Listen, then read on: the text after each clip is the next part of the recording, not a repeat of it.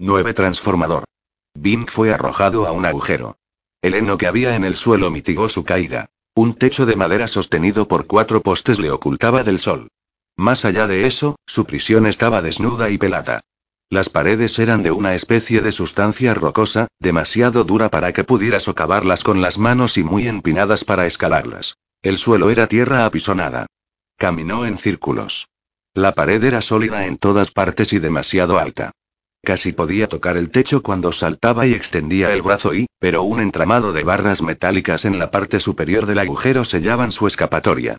Con mucho esfuerzo, quizá pudiera llegar a agarrar una de esas barras y, aunque lo único que conseguiría sería quedar colgando del aire. Tal vez fuera bueno como ejercicio, pero no le sacaría de ahí. La celda era segura. Apenas acababa de llegar a esta conclusión cuando los soldados se acercaron a la reja. Permanecieron bajo la sombra que proporcionaba el techo de madera mientras uno de ellos se agachaba para abrir la puerta. Luego, arrojaron a otra persona por la abertura. Era la mujer llamada Fan John. Bing se puso debajo de un salto y la cogió con los brazos antes de que golpeara el heno, mitigando su caída. Los dos cayeron al suelo. La puerta se cerró y echaron el cerrojo. Vamos, sé que mi belleza no te conquistó, comentó ella mientras se desenredaban. Tenía miedo de que te rompieras una pierna, respondió Vink a la defensiva. Yo casi me la rompo cuando me lanzaron aquí abajo. Ella contempló sus nudosas rodillas, que se veían por debajo de su deslucida falda. Una rotura no afearía el aspecto de mis piernas. Era un comentario bastante próximo a la verdad. Vink nunca había visto a una muchacha más fea que esta. ¿Pero qué hacía aquí? ¿Por qué había arrojado el mago maligno a su mujer de paja junto a su prisionero? Esto no le iba a servir para hacer que su cautivo hablara.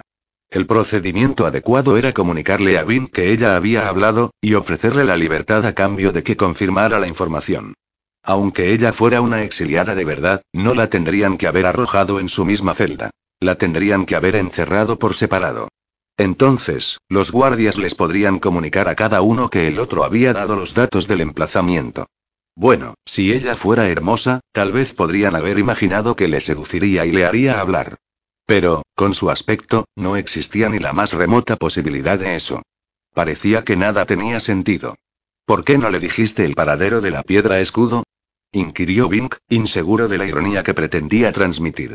Si ella era una fachada, no se lo podía haber proporcionado y, aunque tampoco deberían haberla arrojado con él. Si era sincera, debía ser leal a Shant. ¿Pero por qué le había dicho a Trent que le podía comunicar dónde se hallaba la piedra escudo? Lo hice, contestó ella. ¿Se lo había dicho? Ahora bien que estaba seguro de que era una secuaz de él. Sí, confirmó ella, mirándole a los ojos. Le dije que estaba situada bajo el trono del rey, en el poblado del norte. Bink intentó calibrar las ramificaciones de esa declaración.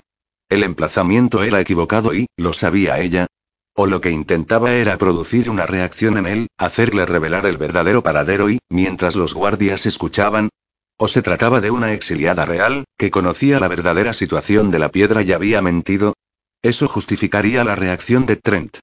Ya que, si la catapulta de Trent arrojaba una bomba de elixir al palacio de Shant, no solo fracasaría en su intento de anular el escudo, sino que también alertaría al rey o, por lo menos, a los ministros más despiertos, que no eran tontos sobre la naturaleza de la amenaza. La anulación de la magia en la región la delataría. Había arrojado Trent ya la bomba y, y había perdido la esperanza de penetrar en Shant, en el momento que se conociera la amenaza, trasladarían la piedra escudo a un emplazamiento nuevo y secreto, para que la información suministrada por los exiliados dejara de ser válida. No y, si hubiera ocurrido, Trent habría transformado a Fanchón en un sapo, aplastándola luego con el pie y, y nos molestaría en mantener a Bink prisionero. Lo habría matado o liberado, pero no seguiría siendo un prisionero. De modo que nada tan drástico había sucedido. De todos modos, no había habido tiempo para tanto. Veo que no confías en mí, dijo Fan. Un análisis justo. No me puedo permitir ese lujo, admitió él. No quiero que le ocurra nada a Shant. ¿Por qué te importa, si te echaron de una patada? Yo conocía las reglas. Se me brindó un juicio justo. Un juicio justo. exclamó ella, indignada. El rey ni siquiera leyó la nota de un frame ni probó el agua del manantial de la vida. Bink se detuvo de nuevo. ¿Cómo sabía ella eso? Oh, vamos, continuó ella. Pasé por tu pueblo unas horas después del juicio. Era de lo único que se hablaba. Como el mago Umfrey había garantizado tu magia, pero el rey. Bueno, bueno, cortó Bink. Estaba claro que venía de Shant, pero todavía no sabía hasta dónde confiar en ella. Sin embargo, debía conocer el emplazamiento de la piedra mágica y, y no lo reveló. A menos que sí lo hiciera ahí, y Trent no la creyera y aguardara a que él lo confirmara. Sin embargo, ella le había dicho un paradero equivocado. A pesar de todo, eso no tenía sentido. Bink podía desafiarla sobre esa base, pero ello no revelaría el verdadero emplazamiento. Existían miles de lugares potenciales. Casi con toda probabilidad ella no le había mentido. Intentó engañar a Trent, y no tuvo éxito. El equilibrio en la mente de Bink se alteró. Ahora creía que ella provenía de Shant y no lo había traicionado. Por lo menos, eso era lo que sugería las pruebas de que disponía. ¿Cuán complejas podían hacerse las maquinaciones de Trent?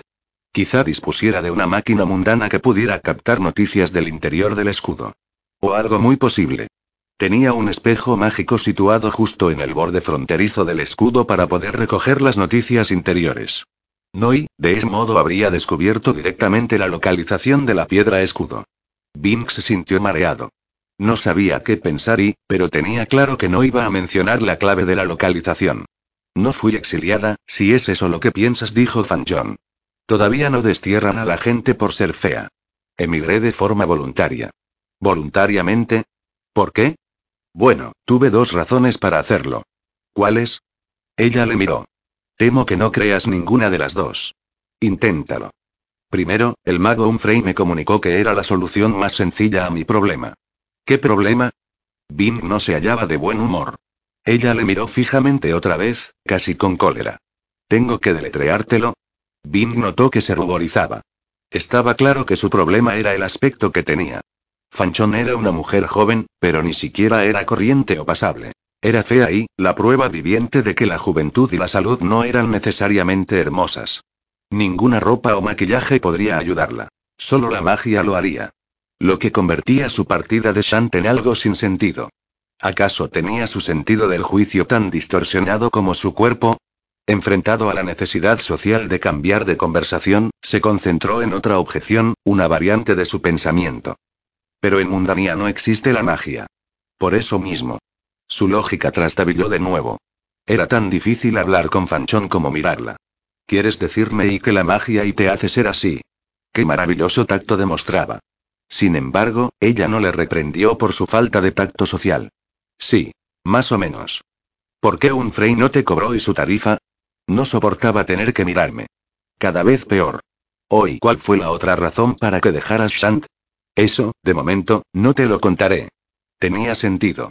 Ella le había dicho que no creería en sus motivos, y sí que creyó el primero, por lo que no le pensaba explicar el otro. Una lógica típicamente femenina. Bueno, parece que los dos somos prisioneros, repuso Bink, examinando de nuevo el agujero a su alrededor. Seguía siendo tan tenebroso como antes. ¿Crees que nos darán algo de comer? Claro que sí, replicó Fan John. Aparecerá Trent y nos bajará pan y agua. Luego preguntará cuál de nosotros está dispuesto a darle la información. A ese o alimentará bien. A medida que pase el tiempo, nos resultará más y más difícil resistirnos. Posees una comprensión horriblemente rápida. Soy horriblemente inteligente, dijo ella. De hecho, es justo decir que soy tan inteligente como fea. Sí que lo era. Eres lo suficientemente inteligente como para descubrir el modo de salir de aquí, no, creo que es imposible escapar, contestó ella, con un gesto de la cabeza que indicaba que sí. O comentó Bink, sorprendido. Sus palabras decían que no, sus gestos que sí. ¿Estaba loca? Noi, sabía que los guardias estaban escuchando, aunque fuera de su vista.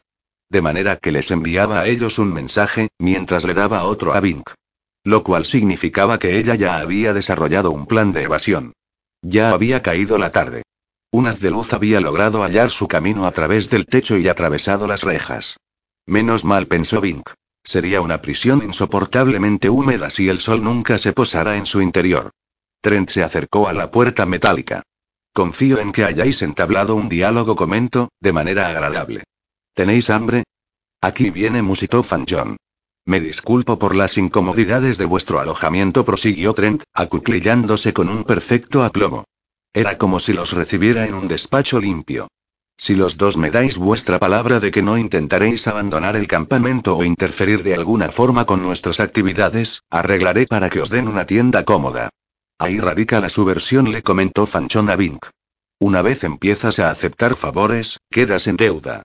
No lo hagas. Tenía toda la razón. No hay trato, comunicó Bink. ¿Sabéis? Continuó Trent con su voz tranquila, si estuvierais en una tienda e intentarais escapar, mis guardias se verían obligados a atravesaros con sus flechas y, y yo no deseo que eso ocurra.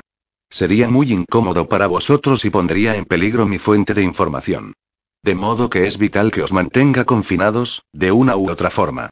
Por vuestra palabra o esas paredes, como prefiráis. La única virtud que tiene este agujero es su seguridad. Siempre nos podrías soltar, sugirió Bink puesto que no conseguirás la información y si eso contrarió al mago maligno, no lo dejó traslucir. Aquí tenéis un poco de tarta y vino, comunicó Trent, bajando un paquete por medio de una cuerda. Ni Bing ni Famchon intentaron cogerlo, aunque Bink, de repente, sintió hambre y sed. El aroma de las especias impregnaron el agujero y le tentaron. Estaba claro que el paquete contenía alimentos frescos y buenos. Por favor, aceptadlos, pidió Trent. Os aseguro que no están envenenados ni drogados. Os quiero a los dos con buena salud. ¿Para cuando nos transformes en sapos? inquirió Vink en voz alta. ¿Qué tenía que perder? No, me temo que has descubierto mi farol. Los sapos no pueden hablar de forma que les comprenda y, y para mí es importante que habléis. ¿Habría perdido el mago maligno su talento a lo largo de su dilatado exilio en Mundanía? Vin comenzó a sentirse algo mejor. El paquete se posó en el heno. Fanchón se encogió de hombros y se agachó para desatarlo. Dentro había lo anunciado por Trent. Tarta y vino. Quizá sea mejor que uno de nosotros coma ahora, dijo. Si no ocurre nada en unas horas, el otro podrá comer también. Las damas primero indicó Vink. Si la comida estaba drogada y ella era una espía, no la tocaría. Gracias. Partió la tarta por la mitad. Elige una parte. Tú te comes esa, Vink señaló un trozo. Perfecto, comentó Trent desde arriba. No confiáis en mí ni el uno en el otro. De manera que establecéis unas pautas para salvaguardar vuestros intereses. Realmente no hace falta. Si hubiera querido envenenar a alguno de los dos, me bastaría con arrojaros el veneno sobre vuestras cabezas. Fanchón mordió la tarta. Está muy buena, repuso. Descorchó el vino y bebió un trago. Y esto también. Pero Vin mantenía su suspicacia. Esperaría. He estado analizando vuestros casos, dijo Trent. Fanchón, iré al grano. Puedo transformarte en cualquier otra forma de vida y, incluso en otro ser humano. La observó con ojos entrecerrados. ¿Te gustaría ser hermosa? Oh. Si Fanchón no era una espía, esa sería una oferta tentadora. La fea convertida en hermosa y lárgate le contestó Fanchón a Trent, antes de que te tire una pelota de barro. Pero en ese momento se le ocurrió algo más. Si realmente nos vas a dejar aquí encerrados, por lo menos facilítanos alguna instalación sanitaria. Un cubo y una cortina. Si tuviera un trasero bonito quizá no me importara la falta de intimidad, pero, en mis circunstancias, prefiero la modestia. Lo has expresado de forma correcta, afirmó Trent. Hizo un gesto con la mano, y los guardias trajeron los artículos solicitados y los bajaron a través del agujero que había en la puerta enrejada. Fanchón colocó el cubo en una esquina y se quitó unos alfileres del desordenado cabello para fijar la tela a las dos paredes, formando así una cámara triangular. Bing no estaba seguro de qué razón podía tener una muchacha como ella para actuar con tanta modestia. Con toda seguridad nadie se quedaría mirando sus carnes, sin importar las curvas que tuviera. A menos que con su comentario solo hubiera querido ocultar su extremada sensibilidad y lo que, para ella, seguía siendo una cuestión seria. En ese caso, tenía sentido. Una muchacha bonita podría manifestar sorpresa e incomodidad si alguien veía su pecho desnudo, pero, en su interior, estaría satisfecha si la reacción provocada era favorable. Fanchón no se engañaba. Bing lo sintió por ella, y también por él. Su cautiverio habría sido mucho más interesante si su compañera hubiera sido llamativa. Aunque en realidad él también agradecía la intimidad. De lo contrario, las funciones naturales se hubieran convertido en algo muy incómodo. Ya había completado el círculo. Ella había definido el problema incluso antes de que él comenzara a analizarlo. No cabía duda de que ella poseía una inteligencia más rápida. No te engaña cuando te dice que te hará más hermosa, le comunicó Vink. Puede y no funcionaría. No, el talento de Trenty sé cuál es su talento. Pero aumentaría mi problema y, aunque estuviera dispuesta a traicionar a Shant. Esto era extraño. ¿No deseaba ser bella? Entonces, ¿a qué se debía aquella extraordinaria sensibilidad acerca de su apariencia? ¿O se trataba de otra artimaña para que les comunicara el emplazamiento de la piedra escudo? Lo dudaba. Resultaba claro que ella provenía de Shant. Ningún forastero podría haber adivinado la experiencia que él tuvo con el agua del manantial de la vida y el juicio del rey senil. Transcurrió el tiempo. Llegó la noche. Fanchón no se puso enferma, de modo que Vink se decidió a comer y beber sus raciones. Luego llovió. El agua cayó por entre las rejas. El techo les proporcionó cierto cobijo. Sin embargo, se filtró el agua suficiente como para que quedaran empapados. Pero Fanchón sonrió. Bien susurró. El destino nos sonríe esta noche. Bien. Vink tembló debido al frío que sentía con la ropa mojada y se la quedó mirando. Ella estaba haciendo unas raspaduras con la mano en el ablandado suelo del agujero. Bink se acercó para ver lo que se proponía, pero ella le apartó con un gesto. Vigila que los guardias no nos descubran, murmuró. No había peligro en eso. Los guardias no estaban interesados en ellos. Se fueron a buscar protección contra la lluvia y no se les veía. Aunque hubieran estado cerca, apenas había luz para ver. ¿Qué era tan importante en lo que hacía? Sacaba barro del suelo y lo mezclaba con el heno, completamente ajena a la lluvia. Bing no entendía lo que se proponía. ¿Era su forma de relajarse? ¿Conociste a alguna chica en Shant? inquirió Fan. La lluvia amainaba, pero la oscuridad protegía su trabajo secreto y, tanto de la comprensión de Bing como de la de los guardias. No era un tema que Bing deseara tocar. No veo que ella se le acercó. Estoy haciendo ladrillos, idiota. Le susurró con furia. Sigue hablando y, y vigila cualquier luz que pueda aparecer. Si alguien se acerca, di camaleón, y yo lo ocultaré todo. Se deslizó de nuevo al rincón. Camaleón. Había algo en esa palabra y, ya lo tenía. El lagarto que había visto poco antes de emprender la búsqueda del buen mago y, el presagio de su futuro. El camaleón había muerto de repente. ¿Significaba eso que su hora estaba próxima? Habla. Instó John. Oculta los ruidos que hago. Luego, con un tono normal de diálogo, añadió. ¿Conociste a alguna chica? Oh, a algunas contestó Vink. ¿Ladrillos? ¿Para qué? ¿Eran bonitas? Las manos de ella apenas se veían en la noche, pero podía oír los ruidos del barro y el heno. Posiblemente empleaba el heno para darle más consistencia al barro. No obstante, toda la idea era demencial. ¿Acaso intentaba construir un lavabo de ladrillos? ¿O no eran muy bonitas? insistió ella. Oh, eran bonitas, repuso él. Parecía que no podría cambiar de tema. Si los guardias se hallaban escuchando, le prestarían más atención a él si hablaba de chicas bonitas que al ruido producido por el barro. Bueno, si era eso lo que ella quería y... Mi novia, Sabrina, era hermosa y, es hermosa, y la hechicera Iris parecía hermosa, pero conocía otras que no lo eran. Una vez que se casaban o se hacían viejas, ellas y la lluvia había cesado. Bing vio que se acercaba una luz. Camaleón susurró, sintiendo de nuevo una tensión interior. Los presagios siempre eran certeros y, si se los comprendía bien. Las mujeres no tienen que volverse necesariamente feas al casarse, afirmó Fan John. Ahora el ruido era diferente. Estaba ocultando las pruebas de su actividad. Algunas nacen así. No cabía duda de que era consciente de su condición. Se preguntó de nuevo por qué había rechazado la oferta de Trent de hacerla hermosa. Conocí a una mujer centauro cuando fui en busca del buen mago, dijo Bink, notando que le costaba concentrarse incluso en un tema tan natural como ese en vista de lo raro de su situación. Prisionero en un agujero con una muchacha fea que deseaba hacer ladrillos. Era hermosa, de una forma estatuaria. Claro que, básicamente, era un caballo y una terminología inadecuada, quiero decir, desde su trasero y, bueno, yo monté en su espalda consciente de lo que los guardias podían pensar de sus palabras, aunque le importaba muy poco lo que pensaran, se concentró en la luz que se aproximaba. La veía gracias a los reflejos que producía en las barras metálicas. ¿Sabes? Era mitad de quina. Me llevó a través de todo el territorio centauro. La luz decreció. Debía tratarse de un soldado en su rutina de vigilancia. Falsa alarma, murmuró. Luego, con un tono más coloquial, prosiguió. Pero vi a una muchacha realmente adorable camino del castillo del mago. Era ahí, se llamaba y se detuvo, concentrándose, Winne. Sin embargo, era de una estupidez abismal. Espero que el dragón del desfiladero no la cogiera. ¿Estuviste en el desfiladero? Durante poco tiempo. Hasta que el dragón me hizo huir. Tuve que bordearlo.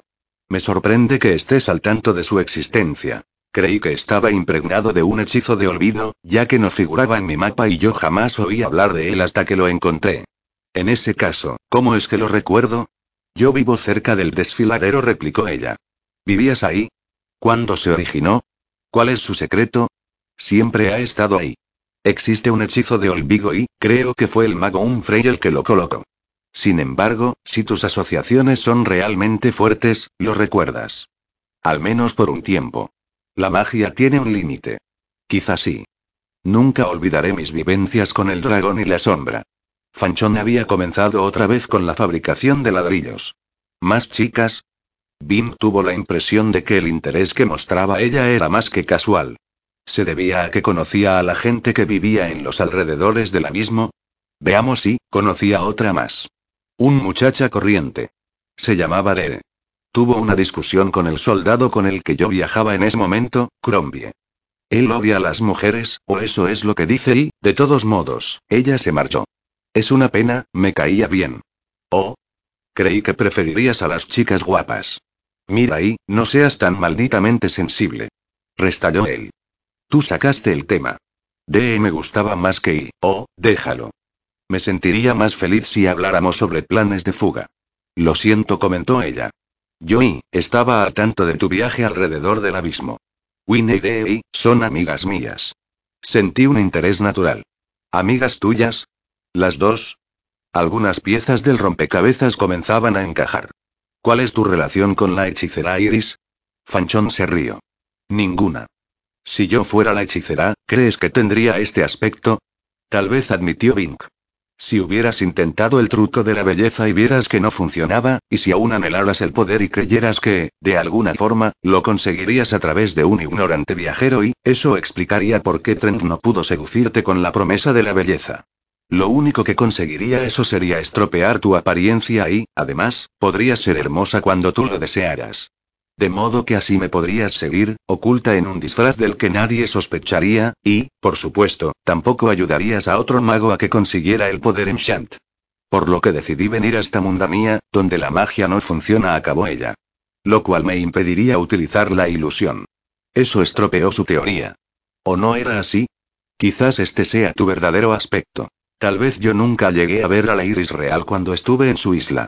¿Y cómo voy a regresar a Shant? Bing no tenía ninguna respuesta para esto. Replicó con una bravata. Bueno, ¿por qué viniste hasta aquí?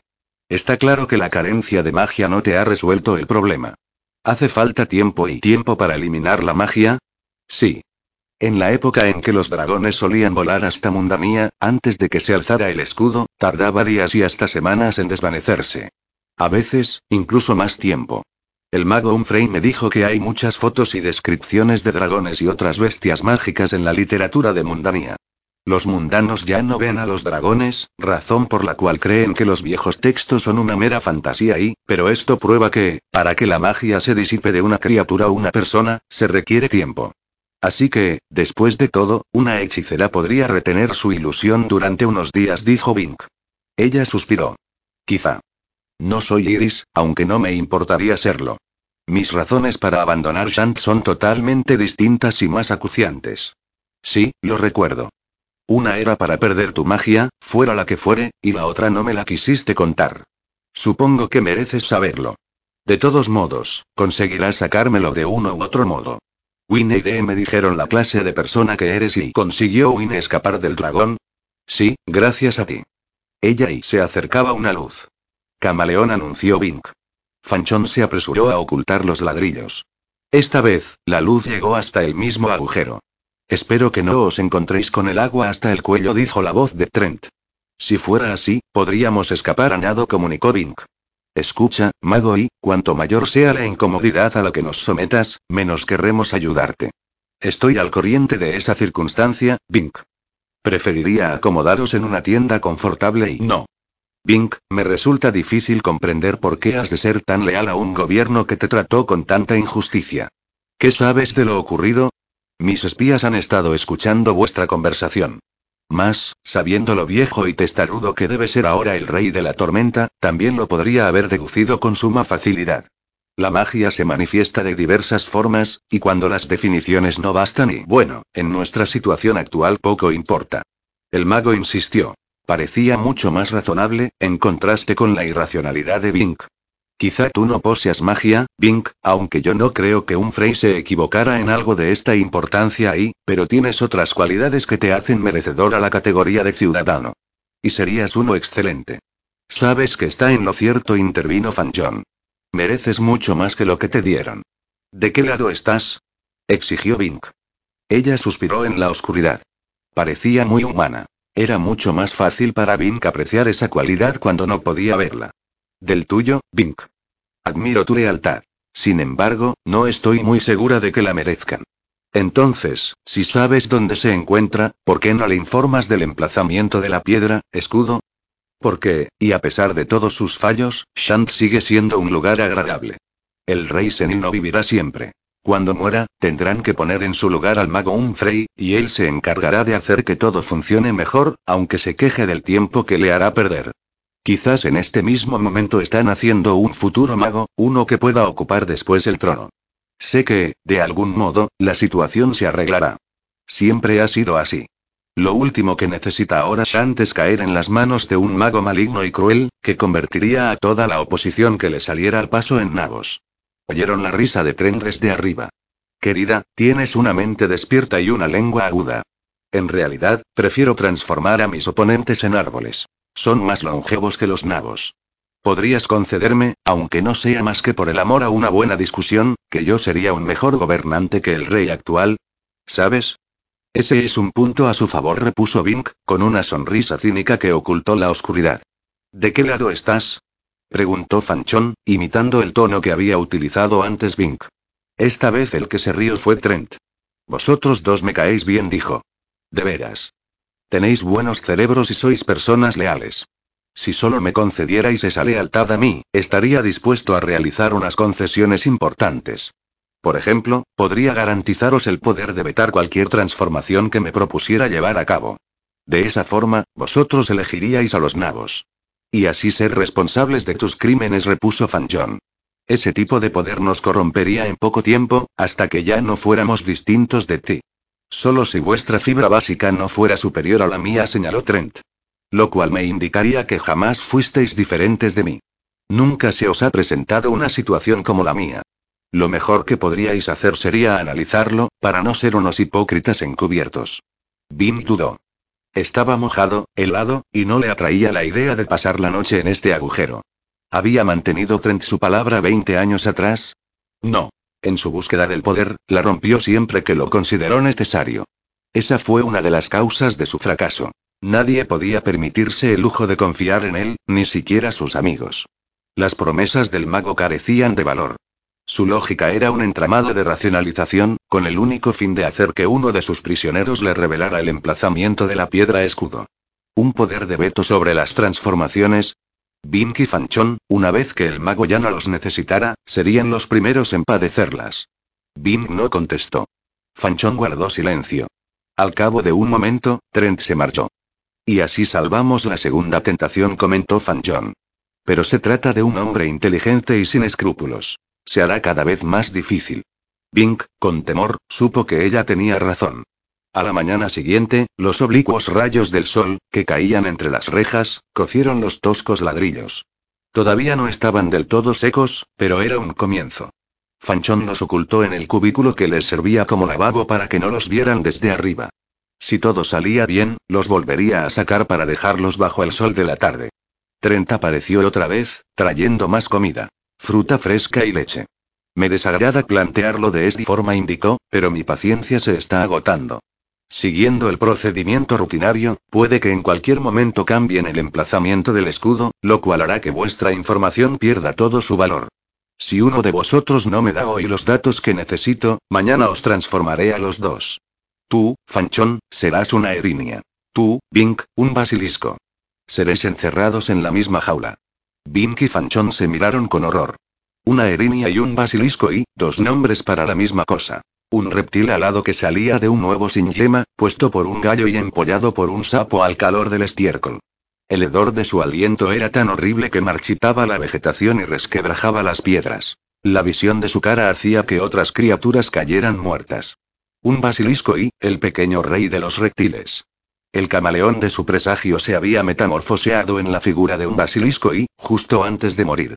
Ahora le había recordado al camaleón una persona que desconocía aquel presagio. Y le amenazaba con transformarle en y la muerte se acercaba.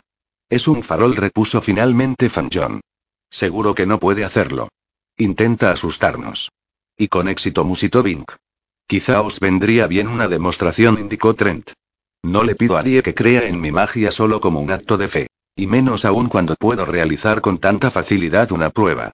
Además, me es imprescindible practicar con regularidad, así logro activar todo mi talento después del largo exilio en Mundamía y, de modo que esta demostración me hace falta. Hizo restallar los dedos. Deja que los prisioneros acaben su comida, ordenó al guardia que se presentó ante él y luego sacadlos de la celda. Ahora Fanchón estaba osca por otra causa. Quizás se trate solo de un farol pero si bajan hasta aquí descubrirán los ladrillos. Eso solo ya acabará con nosotros. No si salimos de inmediato, sino poner resistencia, dijo Bink. No bajarán a menos que se vean obligados. Esperemos que así sea, repuso ella. Cuando vinieron los guardias, Bink y Fanchón treparon por la cuerda apenas la bajaron. Tenemos que presenciar el farol del mago, explicó Bink. Los soldados no mostraron ninguna reacción. El grupo se dirigió hacia el oeste. Cruzaron el istmo, en dirección a Shant. A la vista del escudo, Trent estaba al lado de una jaula de alambre, junto a un grupo de soldados, con flechas en los arcos, que formaban un anillo a su alrededor. Todos llevaban gafas de cristal ahumado. La escena era muy sombría. Os advierto, les comunicó Trent cuando llegaron que, una vez se consume la transformación, no miréis directamente el uno al rostro del otro. No puedo devolverle la vida a los muertos. Si se trataba de otra táctica intimidatoria, fue efectiva. Fanchón quizá dudara, pero Vin creía. Recordó el árbol Justin, el legado de la cólera de Trent hacía 20 años. El presagio creció enorme en su mente. Primero sería un basilisco, luego moriría y Trent captó el gesto de aprensión de Vink. ¿Tienes algo que decirme? Le preguntó, como si se tratara de un acto rutinario. Sí. ¿Cómo consiguieron exiliarte sin que los transformaras en sapos, nabos o cosas peores? Trent frunció el ceño. No me refería a eso, Bink. Sin embargo, y en interés de la armonía, te responderé. Un ayudante mío, en quien yo confiaba, fue sobornado, y me dominó con un hechizo de sueño. Mientras dormía, me trasladaron al otro lado del escudo. ¿Cómo sabes que no volverá a suceder? Estás convencido de que no puedes permanecer despierto todo el tiempo. Pasé mucho tiempo considerando el problema en los primeros y largos años de mi exilio. Llegué a la conclusión que fui yo el causante del engaño. Fui desleal con otros, por lo que otros fueron desleales conmigo. No es que careciera por completo de honor. Rompí mi palabra únicamente por lo que consideraba una causa válida. No obstante, y eso es igual que mentir, interrumpió Bink. No pensaba lo mismo en esa época. Aunque me atrevo a decir que mi reputación en ese aspecto no mejoró con mi partida. Siempre es el privilegio del vencedor presentar una imagen del perdedor absolutamente corrupta, justificando de ese modo la victoria. A pesar de todo, mi palabra no era un vínculo irrompible, y con el tiempo comprendí que este era el defecto principal de mi carácter, lo que me llevó a la perdición. La única manera de evitar la repetición era cambiar mi propia forma de actuar. Por lo que ya no engaño a nadie y, jamás. Y nadie me engaña a mí. Era una respuesta justa. El mago maligno era, en muchos aspectos, todo lo opuesto a la imagen popular. En vez de ser feo, débil y mezquino, un Frey encajaba mejor en esa descripción, era atractivo, fuerte y educado. Sin embargo, era el villano, y Bim no dejaría que unas palabras justas le engañaran. Fanchón, adelante te repuso Trent. Fanchón dio unos pasos hacia él. Su rostro mostraba un cinismo total. Trent no hizo ningún gesto ni emitió cántico alguno. Simplemente, la miró con gran concentración. Ella desapareció. Un soldado avanzó rápidamente con un red para cazar mariposas y la dejó caer sobre algo. En un instante la alzó y, contenía una cosa ominosa con alas y aspecto de lagarto, que no dejaba de agitarse. Era una erinia de verdad. Bink apartó rápidamente los ojos para evitar mirarla directamente y contemplar su mirada mortal. El soldado arrojó la cosa al interior de la jaula, mientras otro hombre, con los ojos también protegidos, la cerraba. El resto de los soldados se relajaron visiblemente. La erinia se revolvió, buscando otra salida, pero no había ninguna. Contempló con ojos centelleantes la prisión del hambre. Sin embargo, su mirada no tenía ningún efecto sobre el metal. Un tercer soldado cubrió la jaula con una tela, ocultando la visión del monstruo. Ahora fue Vin quien se relajó. Estaba claro que toda la situación había sido cuidadosamente preparada y ensayada. Cada uno de los soldados sabía cuál era su papel. Bink, adelante te indicó Trent, igual que antes. Bink se hallaba aterrorizado. Pero un rincón de su mente protestó. Sigue siendo un farol. Y ella está involucrada. Lo han preparado para hacerme creer en su transformación y que yo sería el siguiente. Todas sus objeciones contra Trent solo eran para hacerla aparecer sincera, pensando siempre en este momento. No obstante, solo lo creía a medias. El presagio le proporcionaba una convicción especial y terrible. La muerte, como en aquella ocasión, volaba con las alas silenciosas de un halcón, acercándose y pese a todo, no podía traicionar a su tierra. Con las rodillas temblorosas, avanzó. Trent se concentró en él y el mundo dio un brinco.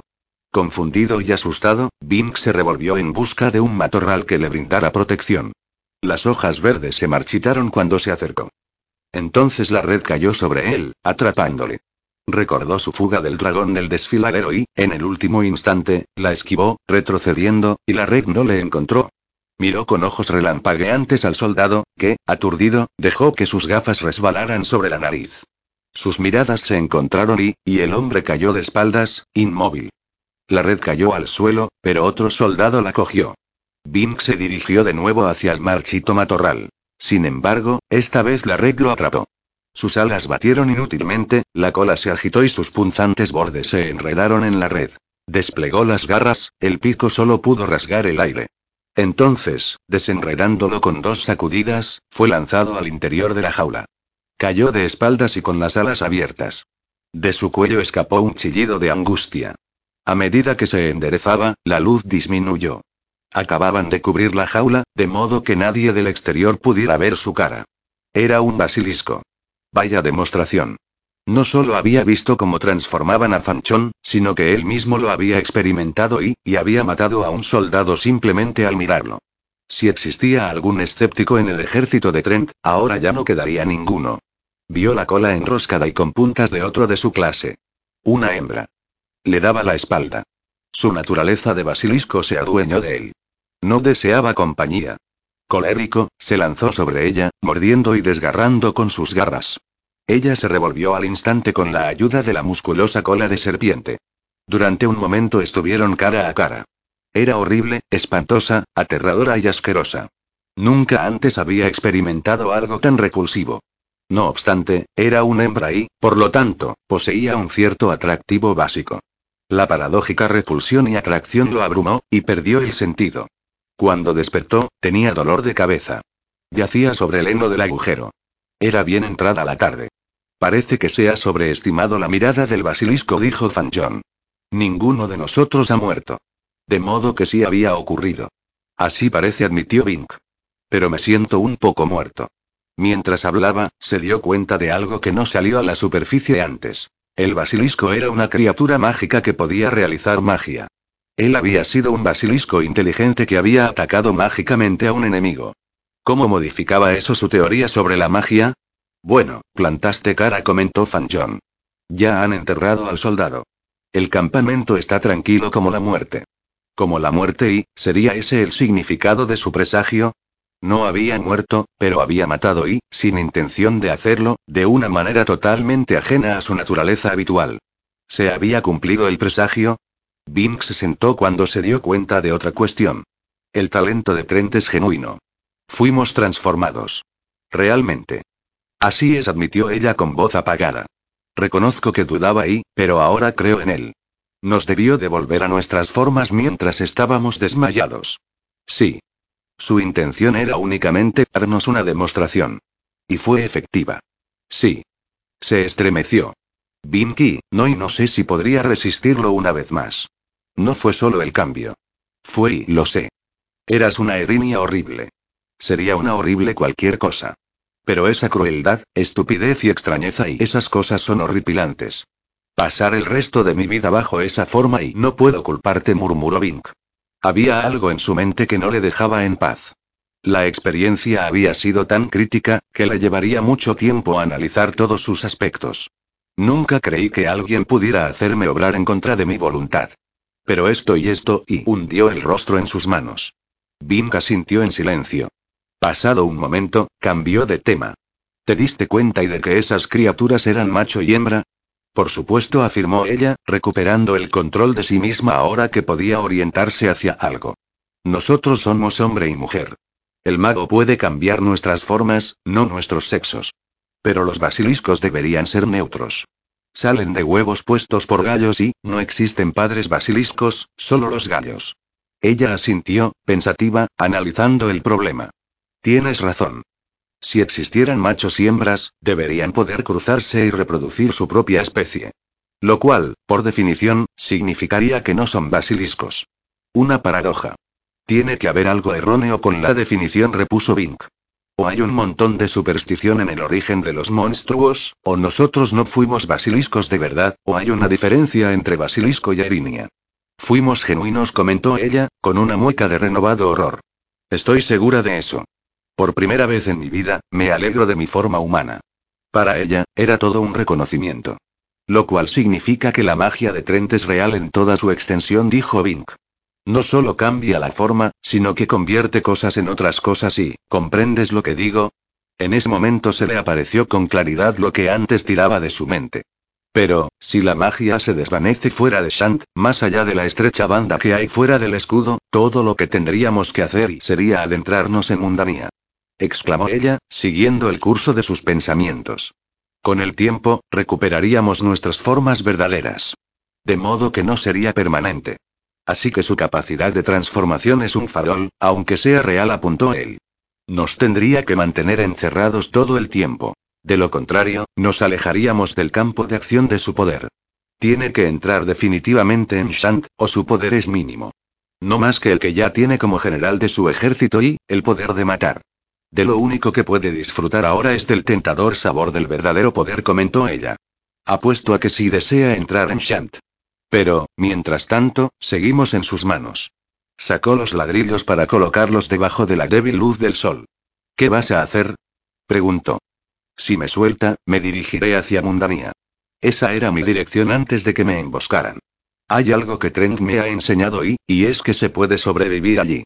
Me cercioraré de anotar cuidadosamente mi trayecto. Parece que desde el otro lado es difícil localizar Shant. Me refería a la piedra escudo. Nada. ¿No se lo dirás?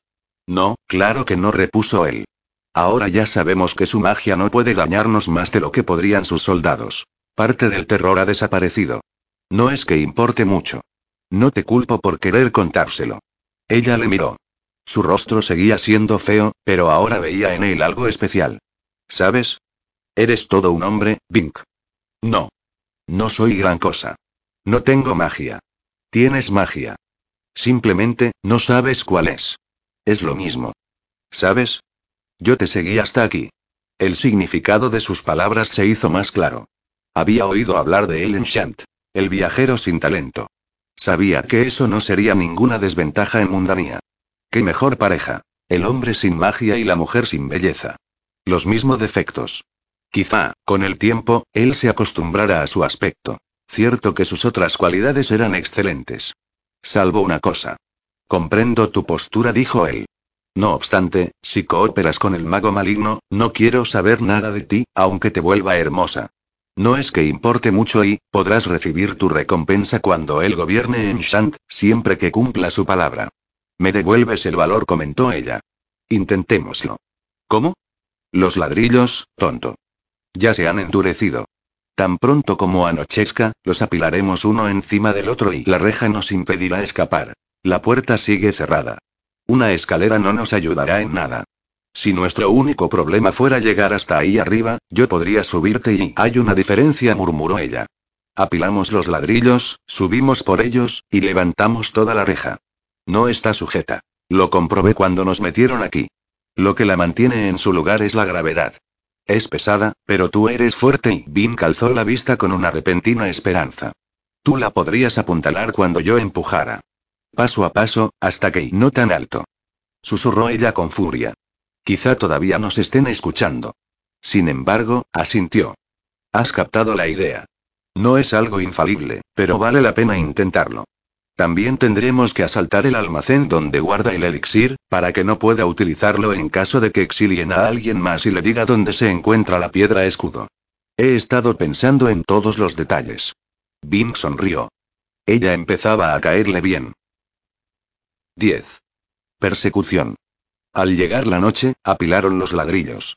Algunos se rompieron, ya que la débil luz solar no había sido suficiente para cocerlos de forma adecuada, pero, en líneas generales, resultaron sorprendentemente consistentes. Bink estaba atento a cualquier sonido procedente de los guardias, y aguardó hasta que se tomaron lo que llamaron un respiro.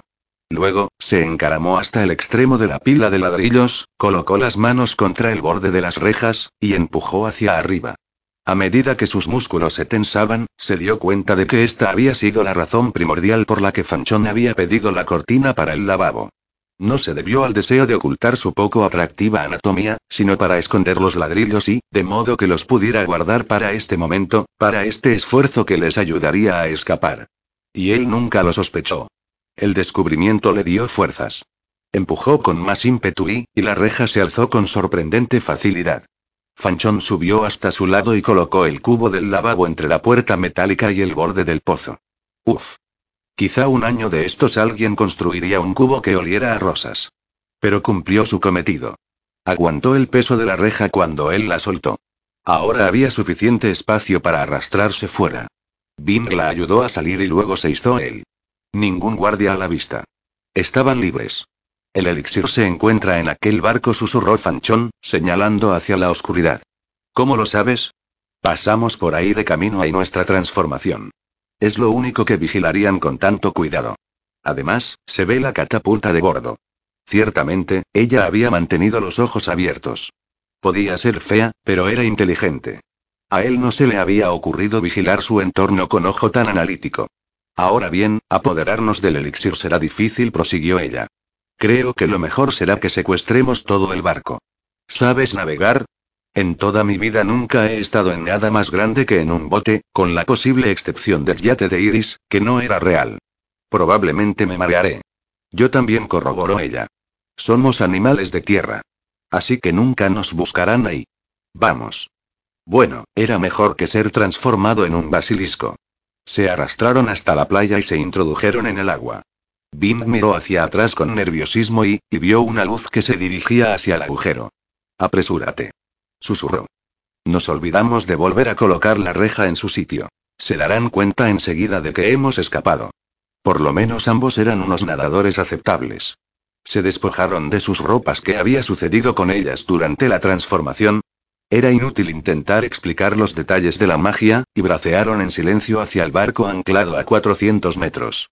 Bink se encontraba alarmado por las oscuras profundidades del agua. ¿Qué clase de monstruos habitaban en los mares mundanos? El agua no estaba fría, y el ejercicio de nadar le ayudó a mantenerse en calor. Sin embargo, poco a poco, se fue cansando y comenzó a notar el fresco. A Fanchón le ocurrió lo mismo. Visto desde tierra, el barco no parecía hallarse lejos sí, pero su referencia había sido una distancia pensada para caminar. Nadar esa distancia era otra cosa. Entonces oyeron los gritos de alarma en la prisión. Las luces enfocaron hacia todos lados, moviéndose como luciérnagas sí, pero sin causar ningún incendio. Bim sintió una renovada fuerza. Hemos de llegar lo más rápido posible, jadeó. Fanchón no le respondió. Estaba demasiado ocupada nadando. El trayecto era interminable. Agotaba las energías de Bink, haciendo que se volviera más pesimista por momentos. Pero, finalmente, llegaron al barco. Había un marinero sobre el puente, una silueta recortada contra la luz de la luna, que trataba de escudriñar lo que ocurría en tierra. Fanchón se aproximó a Bink. Ve por el otro lado, jadeó, con el aliento entrecortado. Yo y lo distraeré. Tenía agallas. El marinero podía atravesarla con una flecha. Pero Bink se esforzó en rodear la quilla, alejándose. El barco tenía unos 12 metros. Era grande comparado con los de Shant. No obstante, si lo que había dicho Trent acerca de Mundania era cierto, debía haber barcos aún mucho más grandes. Levantó el brazo y apoyó los dedos en el borde del casco. Trató de pensar en el nombre que recibía esta parte del barco, pero no pudo. Esperaba que no hubiera más marineros de guardia. Tuvo que alzarse despacio por encima de la regala, se llamaba así, para no hacer que el barco se moviera. Fanchón, con una sincronización extraordinaria, emitió el sonido de alguien que estuviera ahogándose. Los marineros se dirigieron a la barandilla, eran cuatro en total, y Bink se encaramó lo más silenciosamente que pudo. Su piel raspó contra la superficie del barco, pero sus músculos, pesados como el plomo, no lo sintieron. Su cuerpo mojado cayó sobre el puente, y el barco osciló un poco con su peso y... Sin embargo, los marineros estaban apiñados al otro extremo, mirando lo que sucedía. Bink se puso de pie y se dirigió hacia el mástil. Las velas estaban recogidas. Apenas había algo con lo que poder ocultarse, le verían en el momento que se volvieran con las lámparas. Bueno, tendría que ser el primero en actuar. No se sentía en condiciones de librar un combate, ya que notaba los pies y los brazos fríos y pesados. Sin embargo, era necesario. Caminó en silencio hacia los cuatro hombres, sintiendo que su corazón latía frenéticamente. Estaban inclinados sobre la barandilla, tratando de ver a Fanchón, que proseguía con su considerable alboroto. Bink apoyó la mano izquierda en la espalda del marinero más próximo y con la derecha sujetó sus pantalones. Tiró hacia arriba con fuerza y, y el marinero cayó por la borda con un grito de alarma. Bink se encaró de inmediato con el siguiente, cogiéndole de las ropas y empujándole. El hombre había comenzado a volverse cuando oyó el grito de su compañero y, pero fue demasiado tarde. Bink le alzó y también lo tiró por la borda. Casi, una mano se aferró a la barandilla. El marinero quedó colgado, y giró en redondo para mirar hacia el barco. Bing le golpeó con fuerza los dedos y, finalmente, consiguió que se abrieran. El hombre cayó al agua. Sin embargo, la pérdida de tiempo e ímpetu habían sido cruciales. Ahora los otros dos se abalanzaron contra él. Uno pasó un brazo para sujetarle por el hombro, al tiempo que intentaba estrangularle, mientras el otro iba por detrás. ¿Qué había dicho Crombie que había que hacer en una situación como esta? Bink se concentró y recordó. Agarró al hombre, dobló las rodillas, se inclinó hacia adelante y tiró de él. Funcionó a la perfección. El marinero pasó por encima del hombro de Bink y fue a estrellarse de espaldas sobre la cubierta. Pero el último se le acercaba agitando los puños. Alcanzó a Bink en un lado de la cabeza con bastante fuerza. Bink cayó, y el hombre se lanzó sobre él. Para empeorar las cosas, Bink vio que uno de los que habían caído al agua trepaba de nuevo a bordo. Alzó los pies para mantener alejado a su oponente. Solo funcionó a medias. El corpulento marinero empujaba hacia abajo, tratando de aplastarlo y, y el otro estaba a punto de unírsele. La figura que había vuelto a subir a bordo alzó un pie. Bing ni podía moverse. Sus brazos estaban sujetos, el cuerpo inmovilizado. El pie descendió y golpeó la cabeza del antagonista de Bing. El hombre rodó hacia un lado con un gemido. No es muy agradable que te pateen la cabeza. ¿Cómo había podido el otro errar el golpe a una distancia tan corta? Las lámparas habían caído al agua junto con los marineros. Quizás se equivocara en la oscuridad y ayúdame a tirarlo por la borda, le pidió Fan John. Tenemos que asegurar el barco. Y él la había confundido con un marinero, pese a su desnudez. Bueno, culpemos otra vez a la poca iluminación. La luz de la luna era bonita, pero en una situación como esta y no obstante, los dos marineros que quedaban ya se estaban incorporando. Con un repentino impulso, Bim cogió al marinero desmayado por los hombros, mientras Fanchón agarraba sus pies. Uno y, dos y, tres y, ya. Jadeó ella. Casi lo hicieron al unísono. El hombre voló hacia sus dos compañeros. Los tres cayeron por la borda y levantaron espuma al golpear contra el mar. Bim que esperaba que se encontraran lo suficientemente bien como para poder nadar. El cuarto yacía sobre la cubierta, aparentemente sin sentido. Leva el ancla ordenó Fan John. Yo traeré una cuerda.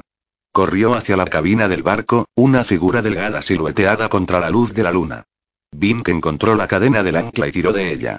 Se resistió, va que no sabía cómo funcionaba, pero al fin consiguió levarla. ¿Qué le hiciste a este? inquirió Fan John. Lo arrojé por encima mío.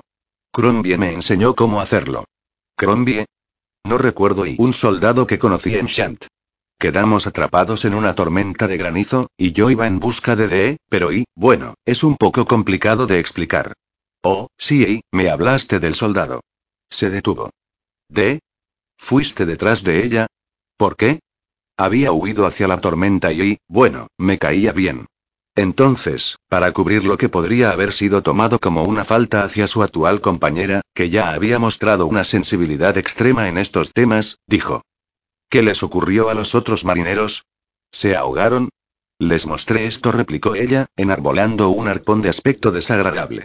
Decidieron nadar hacia la orilla. Será mejor que nos pongamos en marcha. Si podemos descubrir cómo se hizo la vela. No hace falta. La corriente nos está arrastrando. Además, el viento va en dirección contraria. Lo estropearíamos todo si intentamos manejarla sin saber cómo hacerlo.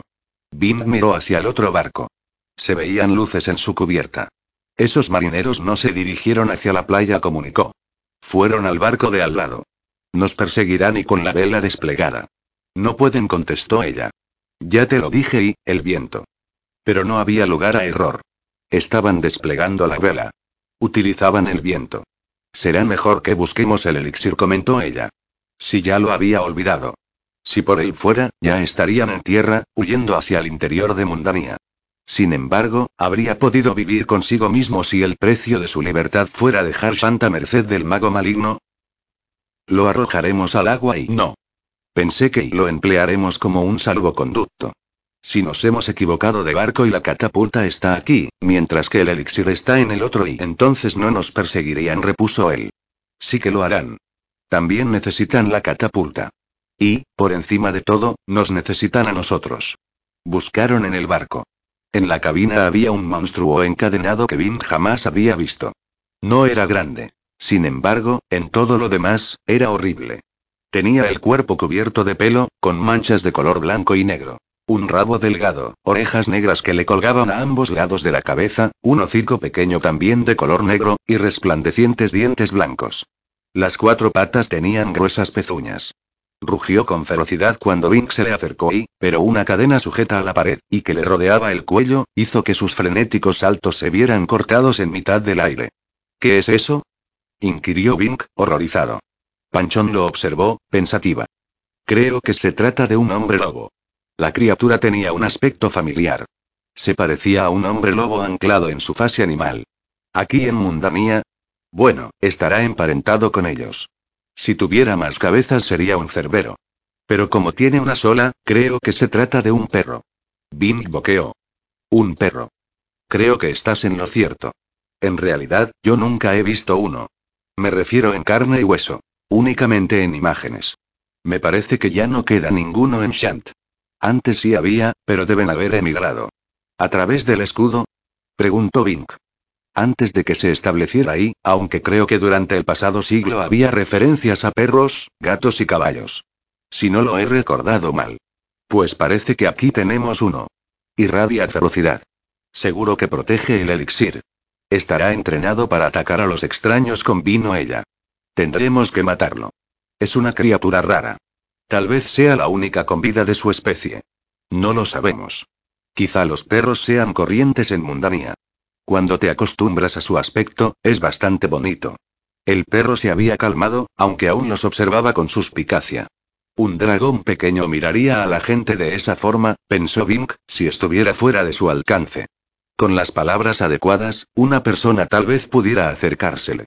Podríamos reanimar al marinero y decirle que lo aman, se comentó Bink. El animal será dócil con la tripulación del barco. De otro modo, ellos tampoco podrían disponer del elixir. Buena idea, aceptó ella. El marinero ya había recobrado el sentido, pero no se halaba en condiciones de reanudar la lucha. Te dejaremos marchar, le dijo Fanchón si nos dices cómo aplacar a ese perro. No deseamos matarlo. ¿A quién? ¿A Jennifer? Preguntó el hombre, un poco mareado. Lo único que tienen que hacer es pronunciar su nombre, darle unas palmaditas en la cabeza y un poco de comida. Volvió a tumbarse. Creo que me he roto el cuello. Fanchón miró a Vink. Entonces no podrá nadar. Quizá Trent sea un monstruo, pero nosotros no. Se dirigió al marinero. Si nos das tu palabra de que no te interpondrás en ningún sentido en nuestro camino, te ayudaremos en todo lo que podamos. ¿De acuerdo? El marinero no lo dudó. Aunque quisiera no lo podría hacer. ¿No me puedo poner en pie? De acuerdo. Esto molestó a Vink. Él y Fanchón hablaban como Trent. Ofreciéndole unas condiciones más favorables a un enemigo cautivo a cambio de su cooperación. ¿Acaso se diferenciaban en algo del mago maligno? Fanchón tanteó el cuello del marinero. ¡Ay! gritó este. No soy médico, comentó ella, pero creo que te encuentras bien. Solo tienes un hueso roto. ¿Hay alguna almohada de bordo? Escuchen, dijo el marinero, mientras ella le curaba. Estaba claro que quería desviar su atención del dolor. Trent no es un monstruo. Le llamaron así, pero están equivocados. Es un buen líder. ¿Os prometió todo el botín de Shant? inquirió Fanchón con voz furiosa. No, simplemente granjas y tierras para labrar, replicó él. Sin matanzas, rapiñas y saqueos. Su incredulidad era manifiesta. Nada de eso. ¿Saben? Ya no estamos en los viejos días. Nosotros le brindamos protección y mantenemos el orden en la tierra a ocupar, y él, a cambio, nos da la concesión de tierras no habitadas. Dice que Shant está poco poblado. Y Abraí, él alentará a que las mujeres nativas se casen con nosotros, así podremos tener familias. Si no hubiera suficientes, él traería mujeres del mundo real. Mientras tanto, transformará a algunos animales inteligentes en chicas. Creí que se trataba de una broma, pero después de lo que me contaron de esos gay, sonrió con una mueca. Quiero decir, esos Basili sacudió la cabeza con un gesto de dolor. Mantén la cabeza quieta, le avisó Fanchón, demasiado tarde. Es cierto lo de la erinia y el basilisco. Éramos nosotros. No obstante, novias animales y... Oh, no sería tan malo, señorita. Solo algo temporal, hasta que llegaran las mujeres de verdad. Si tiene el aspecto de una y actúa como una, yo no la culparía por haber sido antes una perra. Quiero decir, algunas mujeres son unas perras y ¿qué es una perra? inquirió Bink. ¿Una perra? ¿No lo sabe? El marinero hizo otra mueca. O sentía un gran dolor, o se trataba de una expresión natural en él. Es un perro hembra. Igual que Jennifer. Demonios, si Jennifer tuviera forma humana y ya es suficiente, musitó Fan John. Bueno, de todos modos, conseguiremos casas y nos estableceremos. Y nuestros hijos serán mágicos. Se lo digo, eso fue lo que me convenció para alistarme en su ejército. Yo no creo en la magia, por lo menos, entonces no creía, pero recuerdo los cuentos de hadas que me narraban de niño, sobre la princesa y la rana, y la montaña de cristal, y los tres deseos y bueno, yo trabajaba el metal en una tienda miserable, ¿sabe lo que quiero decir? Y de veras que deseaba escapar de esa carrera de ratas. Bink sacudió en silencio la cabeza. Solo entendía a medias lo que hablaba el marinero. Y no dejaba en muy buen sitio a Mundanía. Ratas que participaban en carreras. Bink también desearía escapar de una cultura así. Era una oportunidad de llevar una vida decente en el campo, continuó el marinero. No había ninguna duda sobre la dedicación que le profesaba a su visión. Ya saben, ser dueño de sus propias tierras y hacer que crezcan buenos productos. Y que mis hijos puedan conocer la magia, la magia verdadera y me parece que todavía no creo en eso. Sin embargo, aunque sea una mentira, es bonito pensar en ello. Pero invadir una tierra extranjera, apoderarte de lo que no es tuyo y repuso Fan.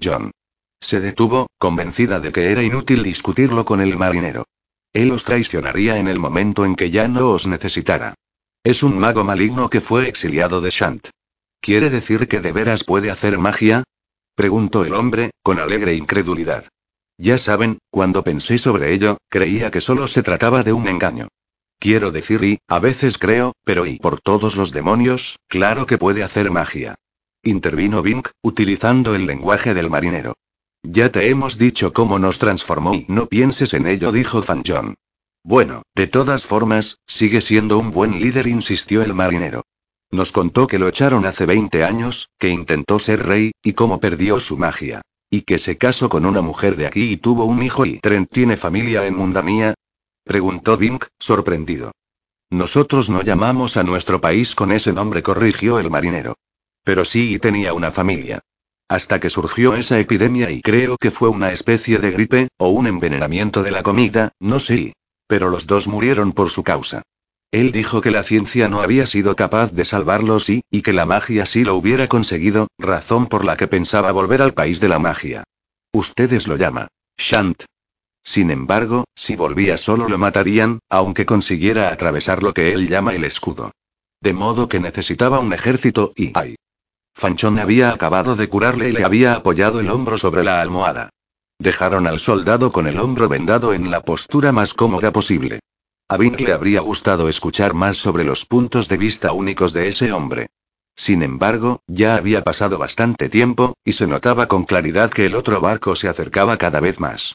Calcularon su avance a través de la vela, que zigzagueaba de costado contra el viento y, con cada ráfaga se aproximaba más. Se habían equivocado al analizar la maniobrabilidad de los barcos con el viento en contra. ¿En cuántas otras cosas se habían equivocado? Bink entró en la cabina. Se sentía un poco mareado, pero logró dominar la sensación. Jennifer dijo dubitativo, ofreciéndole algo de la comida para perros que habían localizado. El pequeño y moteado monstruo meneó el rabo. Así de sencillo. Ya eran amigos. Bink hizo acopio de valor y le dio una palmadita en la cabeza. La perra no le mordió. Luego, mientras comía, Bink abrió el baúl que con tanto celo y ferocidad había guardado el animal y alzó el frasco que contenía un fluido de color verdoso que halló cuidadosamente depositado en su interior. Éxito. Señorita llamó el marinero, cuando Bink salió con el frasco. El escudo y Fanchón miró nerviosa a su alrededor. ¿Es la corriente la que nos lleva hacia eso? Sí, señorita. No quiero meterme en sus asuntos, pero si no hace que el barco vire pronto, moriremos. Sé que ese escudo funciona. He visto animales que intentaron atravesarlo quedar fritos. ¿Cómo podemos saber dónde se encuentra? preguntó ella. Hay un resplandor. ¿Ve? señaló con dificultad. que entrecerró los ojos y lo pudo ver. Iban a la deriva en dirección de una cortina de leve luminiscencia, de un color blanco fantasmal. El escudo. El barco avanzaba de forma inexorable. No podemos detenerlo, exclamó Fan John. Vamos a atravesarlo. Lancen el ancla. Repuso el marinero. ¿Qué otra cosa podían hacer? El escudo era una muerte segura. Sin embargo, detenerse significaba ser atrapados por las fuerzas de Trent. Ni siquiera bastaría amenazarlos con destruir el frasco del elixir. El barco seguía siendo una especie de prisión. Podemos utilizar el bote salvavidas, comentó Fan John. Dame el frasco. Bink se lo tendió, y luego tiró el ancla al agua. El barco giró lentamente cuando el ancla se clavó en el fondo marino. El escudo se veía desagradablemente cercano y, igual que el barco que les perseguía. Ahora estaba claro por qué usaban la vela y no la corriente. Así lo mantenían bajo control, lejos del peligro de caer en el escudo. Bajaron el bote. Desde el otro barco los enfocaron con un reflector que los bañó de luz. Fanchón sostuvo el frasco en alto. Lo dejaré caer. Le gritó al enemigo.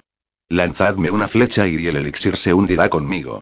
Devuélvelo, pidió la voz de Trenres de la otra nave. Y prometo dejaros marchar a los dos. Ja. exclamó ella. Bink, ¿puedes remar tú solo? Me da miedo dejar el frasco mientras estemos al alcance de sus arcos. Quiero asegurarme de que, sin importar lo que nos suceda a nosotros, no consigan el elixir. Lo intentaré, contestó Bink. Se acomodó, cogió los remos y comenzó a remar. Un remo golpeó contra un costado del barco. El otro se hundió en el agua. El bote osciló peligrosamente. Aléjate. Gritó Fan John. Casi me tiras al agua. Bin quiso empujar contra el casco con un remo, pero no lograba soltarlo de la embarcación. No obstante, la corriente fue arrastrando al bote alejándolo del barco. Nos dirigimos hacia el escudo. Gritó Fanchón mientras agitaba el frasco en la mano. Rema. Rema. Haz girar el bote. Bink se esforzó. El problema con remar era que, al estar de espaldas no veías hacia dónde ibas. Fanchón se incorporó con el frasco por delante de ella, e intentó escudriñar en la oscuridad. Él cogió el ritmo de los remos y pudo hacer virar el bote. Ahora la parpadeante cortina fue visible a uno de los lados. A su manera, era hermosa, con su resplandor fantasmal hendiendo la noche y, pero se sintió repelido por el horror que implicaba. Trata de situarte en paralelo, indicó Fan John. Cuanto más cerca nos mantengamos del escudo, más difícil será para el otro barco acosarnos. Quizás abandonen la persecución. Bim continuó remando. El bote avanzó. No estaba acostumbrado a este tipo de esfuerzos, y todavía no se había recuperado de la fatiga de cuando nadó. Sabía que no podría mantener este ritmo por mucho tiempo. Vas directo al escudo. Gritó Fan John. Bim calzó la vista. El escudo creció sobre ellos. Sin embargo, no remaba en su dirección. Es la corriente, dijo. Nos arrastra de costado. Había creído ingenuamente que, una vez comenzara a remar, todos los demás vectores quedarían anulados. Aléjate del escudo. Aulló ella. Rápido. Hizo virar el bote y, pero el escudo no retrocedió, la corriente los empujaba tan aprisa como el ritmo con el que remaba. Para empeorar las cosas, el viento estaba cambiando y aumentando su fuerza. De momento resistía, pero se sentía cada vez más cansado. No podré aguantar y mucho más rato. Jadeó, mientras contemplaba el resplandor. Ahí hay una isla, dijo Fan John. Dirígete hacia ella. Bing miró a su alrededor. Vio algo negro que cortaba las olas a un lado. ¿Isla? No era más que una roca traicionera. Sin embargo, sí podían anclarse a ella y hizo un esfuerzo desesperado y, pero no bastó. Se estaba alzando una tormenta. No iban a poder acercarse a la roca. El terrible escudo se hallaba cada vez más cerca. Te ayudaré. Gritó Fan John. Depositó el frasco en el bote, se arrastró hacia él, y colocó las manos sobre los remos. Empujó, sincronizando sus esfuerzos con los de Bink. La situación mejoró. Bink, debido a la fatiga, se distrajo. Bajo la errática luz de la luna que, de forma intermitente, era bloqueada por las nubes que se agolpaban cada vez más en el cielo, el cuerpo desnudo de ella perdió parte de su falta de formas y adquirió unos contornos sugerentemente más femeninos. Las sombras y la imaginación podían hacerla más atractiva y, y eso le avergonzó, ya que no tenía derecho a pensar así. Fanchón podría ser una buena compañera, si solo y el bote chocó contra la roca. Se inclinó y, no sabía si era la roca, el bote, o ambas cosas. Agárrate. Agárrate. exclamó Fanchón, mientras el agua entraba por un lado. Bink extendió un brazo e intentó aferrarse a la piedra. Era abrasiva y resbaladiza. Una ola lo bañó, llenándole la boca con mi salada espuma. La oscuridad se hizo total. Las nubes habían debido de ocultar la luna. El elixir. Gritó. Lo dejé en él y se lanzó a la inundada popa del bote. Bink, que aún tosía agua de mar, no pudo gritarle. Se aferró a la roca con las dos manos y sus dedos encontraron una grieta, lo que le permitió anclar el bote con las rodillas. Tuvo una visión estúpida. Si un gigante que se ahogara en el océano se agarrara a la tierra de Shant en busca de apoyo, sus dedos se hundirían en el abismo, el desfiladero. Quizás esa fuera la razón de ser del desfiladero. Estarían molestos los diminutos habitantes de esta aislada roca por el hecho de que los gigantescos dedos de Bink se hubieran aferrado a la grieta que encontró. ¿Poseían hechizos de olvido para borrar este incidente de sus mentes? Surgió un lejano brillo producido por un relámpago. Bink vio la sombría masa de piedra. No había ningún pueblo diminuto en su superficie. Pero sí vislumbró un destello, como el de una luz que se reflejara en algún punto en el agua. La miró, pero el relámpago hacía rato que había muerto, y lo único que hacía él era esforzarse por observar su mero recuerdo, tratando de distinguir la forma en que estaba contenida. Ya que había sido un fragmento de algo mayor. Brotó otro relámpago, esta vez más cercano. Ese fragmento pertenecía a unos ojos malignos. Un monstruo marino. Gritó, horrorizado. Fanchón tiró de un remo hasta que, por fin, pudo soltarlo. Apuntó en la dirección del monstruo y golpeó. Tunk. El extremo del remo cayó sobre la verde armadura del hocico. La criatura retrocedió. Tenemos que salir de aquí. Aulló Bink. Pero, mientras hablaba, otra ola le cayó encima.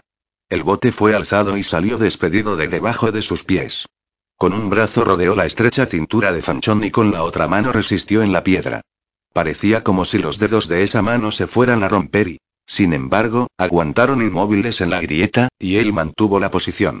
El siguiente rayo les mostró unas pequeñas proyecciones, parecidas a velas, que se movían en el agua. ¿Qué eran?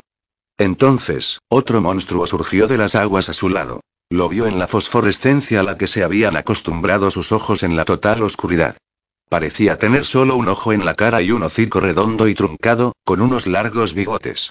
Bink se hallaba inmovilizado de horror, aunque sabía que la mayoría de los detalles eran producto de su imaginación. Solo pudo contemplar a la cosa mientras se lo permitió el relámpago. Y este le confirmó su imaginación. Era un monstruo espantoso. Bing luchó con su terror para que su mente formara algún plan defensivo. Una mano se aferraba a la roca. La otra sujetaba a Fanchón. No podía moverse. Pero Fanchón sí. Turremo y jadeó. El monstruo se movió primero. Se llevó las manos a la cabeza y se quitó la cara. Debajo apareció el rostro del mago maligno, Trent. Vosotros dos, tontos, ya habéis causado suficientes problemas. Dadme el elixir, y haré que el barco nos arroje una cuerda. Bim dudó. Se hallaba completamente exhausto y aterido. Sabía que no resistiría durante mucho más tiempo la tormenta y la corriente del agua. Era una muerte segura permanecer aquí. Hay un cocodrilo merodeando, continuó Trent. Y varios tiburones. Son tan mortíferos como los monstruos míticos con los que vosotros estáis familiarizados. Tengo repelente y, pero la corriente lo dispersa con la misma rapidez con que se mezcla con el agua, de modo que no es una gran ayuda. Y, encima de todo eso, a veces se forman remolinos alrededor de estas rocas, en especial durante las tormentas. Necesitamos ayuda de inmediato y, y únicamente yo puedo pedirla. Dadme ese frasco. Jamás. Gritó Fan John. Se lanzó a las negras aguas. Trent se quitó por completo la máscara y se hundió tras ella. Al hacerlo, Bing vio que el mago estaba completamente desnudo, a excepción de su larga espada, que llevaba sujeta a la espalda. Bing se lanzó al agua en su persecución, sin siquiera pensar en lo que hacía. Se enredaron bajo el agua. En el oscuro y espumeante remolino, lo único que consiguieron fue lastimarse mutuamente. Bink intentó nadar a la superficie, inseguro de la tontería que le había impulsado hasta allí, pero convencido de que solo conseguiría ahogarse. Alguien le aferraba con fuerza. Tenía que subir y sacar la cabeza para recibir un poco de aire. Pero el agua los envolvía a los tres, haciéndoles girar una y otra vez. Era el remolino y, un monstruo inanimado con forma de embudo. Los succionaba hacia las profundidades de sus fauces. Por segunda vez, Bing notó que se ahogaba ahí, y ahora no había ninguna hechicera que lo pudiera rescatar.